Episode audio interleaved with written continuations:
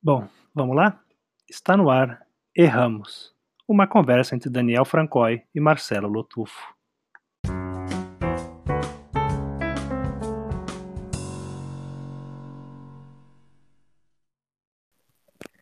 Fala Marcelo, tudo bem, cara? Estamos começando mais um Erramos aqui. E começo. Quando, quando a gente começou o primeiro o, o episódio anterior, eu perguntei para que fazer um podcast? Agora eu pergunto, para que fazer um segundo episódio, cara? Valeu a pena? Quais foram as repercussões que você percebeu aí, cara? É verdade. A gente tem sempre o risco de, de parar no primeiro, mas a gente insiste. A gente já está insistindo na literatura há tanto tempo, não desistimos, como podcast vai ser igual. E tivemos um bom feedback, na verdade. Inclusive, é, nossa legião de fãs né, mandou, inclusive, o fan-mail, que é uma coisa que, é, com poesia e prosa, essas coisas, nunca tive, mas no podcast funcionou. Teve funcionou, né? Eu acho que o um podcast é mais atual com a poesia do que prosa, é, a, é a linguagem da, da contemporaneidade, o povo absorve mais, né? Então, Pode eu ser. acho que. É... Eu lembrei de um negócio que você falou uma vez que eu achei engraçado, que você falou que quando você estava na adolescência, assim, né, todo mundo estava numa fase, eu não peguei essa fase, não sei porquê, mas estava numa fase todo mundo queria ser DJ, né, todo mundo era DJ. E aí agora estava numa fase que todo mundo estava virando poeta, porque agora todo mundo é poeta, todo mundo escreve poesia. E, mas agora acho que já passou essa fase e está todo mundo virando podcaster. É, é a terceira etapa eu, eu, eu, vou sempre atrás do hype, assim, chego no finalzinho do hype, né? A minha experiência como DJ foi meio catastrófica, na verdade, né? A, a, eu, eu fui DJ de uma festa só, e na festa que eu fui fazer, que eu ia ser o DJ lá, ocorreu um acidente de trânsito, um carro derrubou um poste e acabou a força no meio, assim, no meio do meu set, assim, acabou a força, ficou tudo escuro, e acabou o set aí, cara. E. Você nunca terminou, foi, o seu único set, você nunca terminou. Nunca terminei. As músicas que eu tava guardando pro final, que ia ser a levantar a pista, nunca foram tocadas, cara. É, Tom, então de repente a gente vai ter que fazer um episódio só pra você poder finalmente tocar o seu set completo. Ah, eu, o problema são os direitos autorais, né? Mas se pudesse, eu pensei em colocar a música já no podcast também, porque eu acho que combina com o nosso estilo, cara. E agora nós estamos aqui, né? Fazendo podcast, cara. Um, rádio contrata a gente para fazer, aí a gente pode pôr as músicas, entendeu? Quem sabe? Temos que insistir. Daí mais um motivo pra gente insistir, Daniel. Nós vamos insistindo, tá tendo uma boa repercussão. Algumas pessoas falaram do som. O que eu mais ouvi é que nós somos caras divertidos, nós somos divertidos. Então, ah, são muito divertidos, gostei do podcast. Esse foi um. Eu, eu, eu reputo um bom elogio esse, cara. E houve uns elogios, assim, uns comentários um tanto quanto pitorescos, né, Marcelo? É, não, verdade. Compartilhe, compartilhe. O, o, melhor de todos. Qual foi o melhor elogio que a gente recebeu? Olha, o melhor elogio que recebemos, assim, eu, eu não compreendi, cara, mas eu gostei assim mesmo, cara. Que a gente, nosso podcast parece um conto do Roberto Bolanho, cara.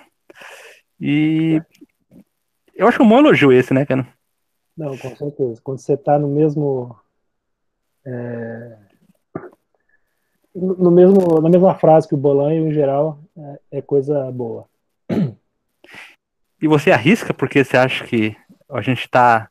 Foi comparado ao, ao Bolanho, não é? Um contra o Bolanho, cara? Olha, eu não arrisco porque eu li muito pouco Bolanho, então pode ser que eu fale não tenha absolutamente nada a ver.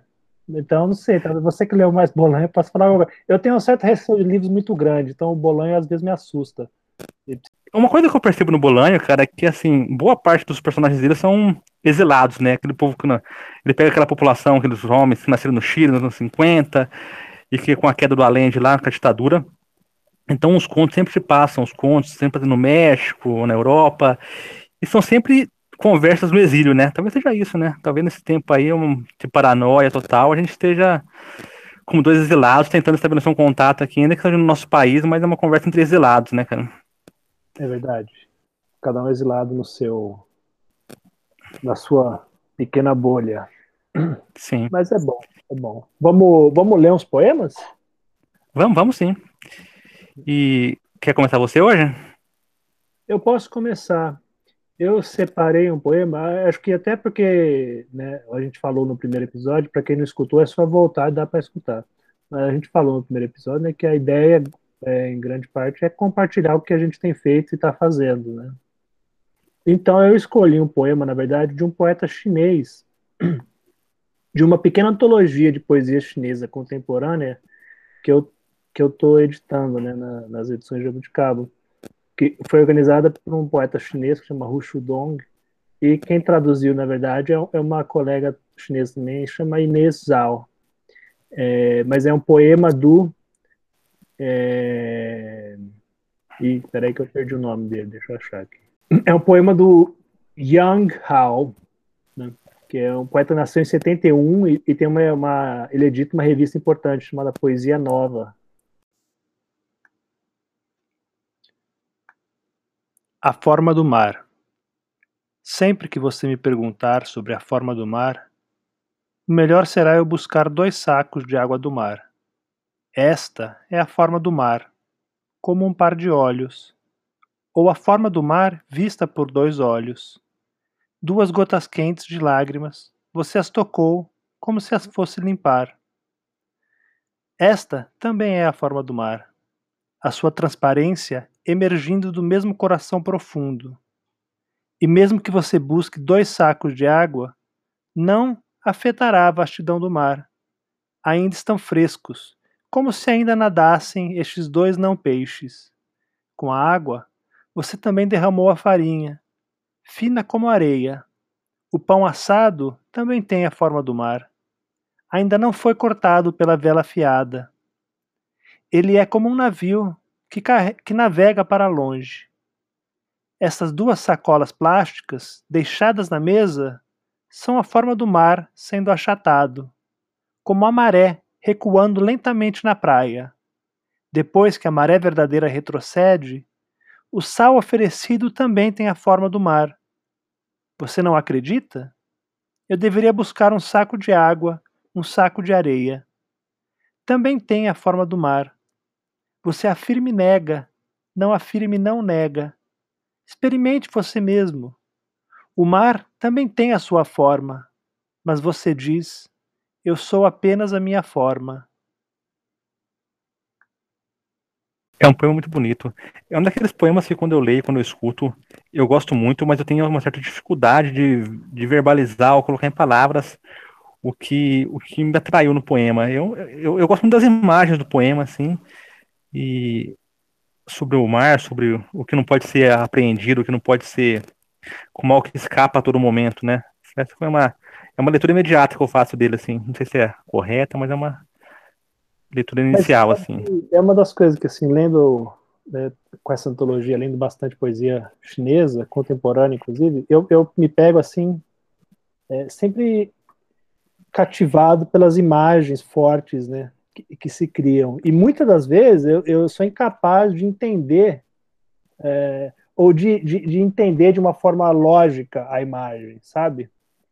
De uma forma simplesmente racional, assim, uma, uma forma é, cartesiana, assim.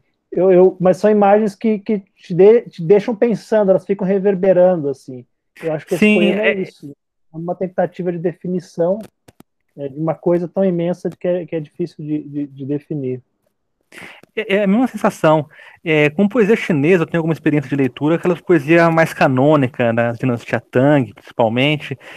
E é muito curioso ler uma poesia chinesa contemporânea hoje, você vê como algo se mantém, que é essa, o que é um pensamento todo calcado em imagens, assim. No caso desse poema, as imagens são um pouco mais, de um sentido um pouco mais velado, assim. Mas há, um, há uma, pelo menos eu vejo uma, um diálogo com a tradição, que é essa poesia de imagem, a imagem se revelando o sentido do poema, ou revelando algo que oculta o sentido do poema lá que fica em você, cara. Não, com certeza. E, e uma outra coisa que, que me, me, me, deixou pensando nessa, nessa seleta né, de poesia chinesa contemporânea é que tem muita coisa, muita imagem, na verdade, de natureza. É, é, e muitas vezes trabalhando com contraste, né? Natureza, cidade, destruição. Acho que é. Quer dizer, você imagina, é a modernidade, né? Avançando, digamos assim, na China. Eu, eu, lembro de ler um negócio no New York Times um tempo atrás, que. É, sei lá, nos, na década que estavam, não lembro quanto foi, mas eles falaram que na década seguinte a China ia passar né, mais de 200, 300, entre 200 e 300 milhões de pessoas, né, que iam fazer o, caminho do campo para a cidade. Quer dizer, uma coisa assim gigantesco, né? Então isso É é assustador. uma reverbera assim também nesses poemas. Sim, É. sim. Mas e você, qual poema você trouxe para ler? Eu, eu, por coincidência, acabei pegando um poema que também fala sobre o mar. É um poema do Jacques Prévert. É um livro que eu comprei meio que por acaso, assim, eu achei ele em promoção. E foi um livro que me marcou profundamente. Porque é uma poesia que ela, ela, ela é um tanto quanto pueril, tanto, esse livro pelo menos, eh, brinca com uma poesia quase infantil às vezes, mas de repente ele te, ele te pega e te traz um, um espanto, assim. Bom, é, o poema que eu vou ler é do, do Jacques Prévert, chama-se O Homem do Farol Adora os Pássaros, a tradução é do Carolito Azevedo. O livro chama Dia de Folga, saiu pela COSAC há alguns anos já, né? E é um livro que eu encontrei por acidente, assim, eu comprei porque estava em promoção, na verdade. E eu gosto muito desse livro e desse poema especialmente. O Homem do Farol Adora os Pássaros. Pássaros aos milhares voam para as luzes. Aos milhares eles tombam, aos milhares se chocam, aos milhares ofuscados, aos milhares abatidos, aos milhares eles morrem. O faroleiro não pode suportar uma coisa dessas. Ele ama demais os pássaros. Então ele pensa: dane-se tudo, eu não quero saber, e apaga tudo para valer. Ao longe, um navio naufraga, um navio que chegava das ilhas, um navio carregado de pássaros, milhares de pássaros das ilhas, milhares de pássaros afogados. E como no, no poema que você leu também, eu tenho uma certa dificuldade de definir ou de explicar porque eu gosto desse poema. Fiquei pensando nele nessa, nessa semana, quando eu decidi ler ele, que é um dos meus poemas favoritos, que é um poema que ele oscila um pouco entre a doçura e o horror, assim, é como se a, a, através do, da doçura vem o horror, através do horror vem a doçura, assim, e isso me, me isso é, um, é uma coisa, é algo que me atrai muito na poesia, esse, essa acha, ambiguidade, assim. Você acha que esse é um poema otimista ou, ou um poema pessimista? Olha, eu acho, eu acho que se eu fosse definir, é, é, é um pessimista otimista, né, cara? É, é uma não resposta, pô. eu, acho, eu acho que ele é pessimista, né? Os pássaros morrem no final, né, cara? Eu sou um cara óbvio, assim, vou, vou pra interpretação óbvia, né? Por mais que o faroleiro, por mais que o homem lá queira salvar os pássaros, ele ama os pássaros, na verdade ele não consegue salvar e a beleza naufraga no final, né? Não, total. É meio como se. Fala de uma certa impotência do gesto da escolha, né? Quer dizer. Sim. É, não há. Tá além do, dos poderes do, do, do, do, do, faroleiro, do faroleiro, né? Uhum. É, de fato, salvar os pássaros. Interessante, porque no fundo eu acho que o outro poema que eu li também é muito pessimista. Acho que a gente tá num. o Brasil não permite o otimismo nesse momento. Não, não permite, cara. Porque a gente pode tentar fazer é salvar os pássaros, né? Mas será que eles vão ser salvos, né? Então. Pois é, talvez quando a, salva, quando a gente acha que salvou os pássaros, de fato a gente salvou os pássaros, no fundo é isso. Exatamente. Ele não sabe necessariamente que o navio afundou, né, com os pássaros. Ah. Quer dizer, ele pode até, inclusive, estar indo dormir, ele pode até, inclusive, estar indo dormir extremamente positivo, achando que, né, ele tomou uma decisão e, e vai com isso salvar pássaros, os pássaros. E no fundo, na verdade, não. Mas ele talvez nem saiba disso. A ignorância, às vezes, é um. É uma benção. Não tinha pensado nesse ponto de vista, é bem interessante. Talvez ele não saiba que os pássaros morreram, né? Que o navio, a, que o navio afundou. Enfim. Mas o que podemos fazer é isso, né? Tentar salvar os pássaros, acreditar que eles estão sendo salvos. Talvez esse podcast seja uma tentativa de salvar alguns pássaros e algo vai se perder mais pra frente, cara. Salvar nós mesmos também. Nós mesmos e pássaros. nós somos pássaros não faroleiro. Este episódio de Ramos teve o apoio de Bilhar Birubiru. Resgate a sua juventude heróica. Bilhar Birubiru. Mesas de bilhar para locação e venda. Ali, na Alameda Biói Casares. Bom, bora então fazer a enquete, Daniel. Mas antes fala um pouco como é que foi o, o resultado da enquete anterior. Não, eu, na verdade, eu fiz a apuração lá e foi impressionante. Em todos os, os testes, você foi a maioria, né? No seis, nas seis enquetes, seis alternativas, e nas seis você votou com a maioria. E eu. Isso eu até fiquei impressionado, cara. Ah? Me surpreendeu ou não? Me surpreendi, me surpreendi, porque eu tava contando, até, até ia fazer uma piada com você, Mas acabei sendo frustrado, porque eu, eu, eu ia fazer estatística de quantos por cento você está na exceção, quantos por cento está na, no mais comum, ia falar, então, Marcelo, segundo um teste aqui, você é 86% comum e 14% singular, mas não consegui fazer essa estatística, cara. Ou Mas eu acho que- Deu 100% comum. Eu acho que vamos precisar de um recorte maior, né? Vamos, vamos ver como, como vai ser essas futuras enquetes aí, vamos, vamos observando aí, cara. E qual é a enquete de hoje? Vamos fazer? Vamos lá, cara. A enquete de hoje, né, é tanto uma uma evocação da, do, do Roberto Bolanho lá, porque já que nós parecemos um conto do Roberto Bolanho, nada mais justo do que trazer ele para a enquete, né? E também é para o patrocínio do programa, né? Bilhar Birubiru, então temos que fazer honra ao nosso patrocinador, né, Marcelo? Com certeza. Temos que jogar o jogo. Afinal, já Então vamos lá, Marcelo. É, a enquete, né? Roberto Bolanho joga bilhar, obviamente, né? Então vamos, vamos começar? Bora. É, Roberto Bolanho, ele trabalha, no, ele trabalha no centro da cidade, ali na Baixada, numa região não muito, muito boa. Acaba o expediente, ele vai trabalhar, ele vai jogar bilhar. Qual que é a profissão do Roberto Bolanho? Ele amola ali- alicates ou ele manobra carros, cara? Manobrista, com certeza. Manobrista. ele chega no salão de bilhar lá, resolve pedir um aperitivo para começar os trabalhos lá, para começar a noite. E qual que ele, que ele pede no balcão do bar lá? Um rabo de galo ou um sinar? Rapaz, antes de você falar, eu já tinha pensado, rabo de galo. Olha, eu, eu gosto muito de drinks, mas nunca tomei um rabo de galo, nunca tomei um sinar, cara. Meu pai adora sinar falando nisso, cara, mas eu nunca tomei, cara. Eu do rabo de galo.